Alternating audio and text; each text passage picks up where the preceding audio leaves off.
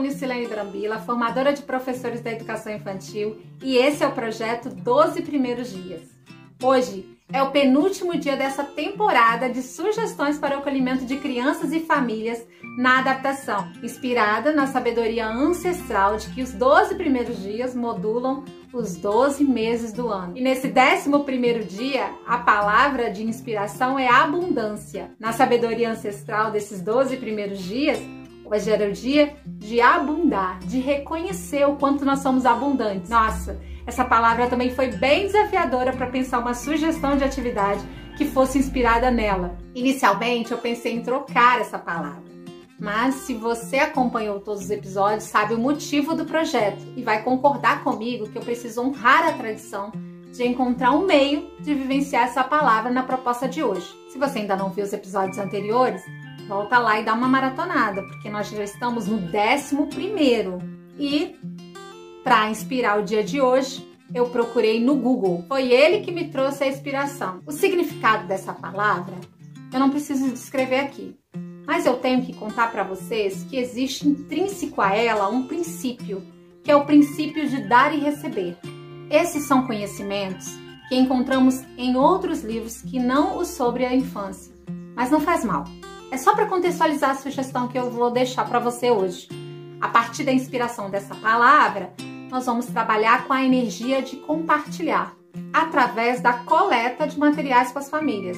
Minha sugestão é que esses materiais possam ser usados para montar kits de brincadeiras ou investigação para as crianças. Ou seja, que as famílias possam compartilhar objetos que servirão para montar ambientes e contexto de aprendizagem para as crianças.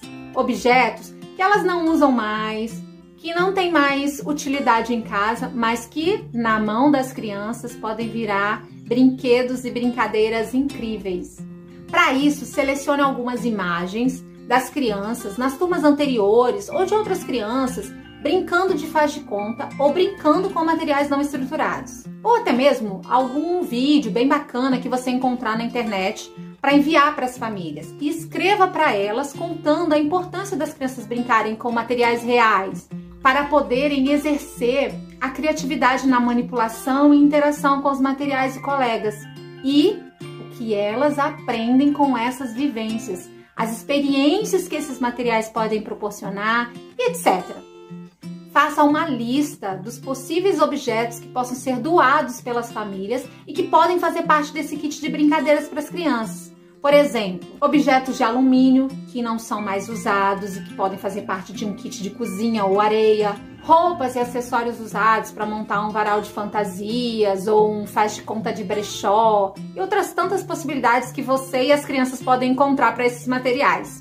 O principal objetivo é que as famílias possam contribuir com as experiências das crianças através desse compartilhamento de materiais, enriquecendo os kits e as brincadeiras delas. E aí é importante reservar um espaço na entrada da escola para a coleta desses materiais. E depois de coletados e higienizados, convidar as próprias crianças em pequenos grupos para organizar esses kits podem ser em caixas de papelão, caixas organizadoras e que inclusive podem ser identificadas pelas próprias crianças com desenhos, com legendas. Depois é só montar esses espaços de brincadeiras com os materiais dos kits e convidar as famílias para participar dessa brincadeira no momento de interação com as crianças, na chegada ou na saída. Essa proposta pode ser realizada com várias turmas, inclusive de tempos em tempos. Com o conhecimento da família, a coleta pode ser permanente e, com a devida segurança, os kits podem ser rodeados entre as turmas. No caso do contexto remoto, cada criança pode montar o seu próprio kit de brincadeira com objetos da casa, ou a coleta pode ser realizada a fim de fomentar as brincadeiras num possível retorno. Sobre essa temática, a organização de materiais, tem muita referência bem legal por aí.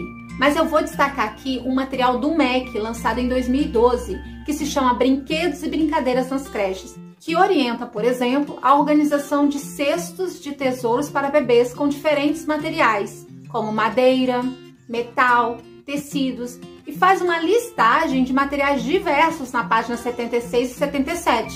Essa lista pode ser compartilhada com as famílias para instigar essa coleta.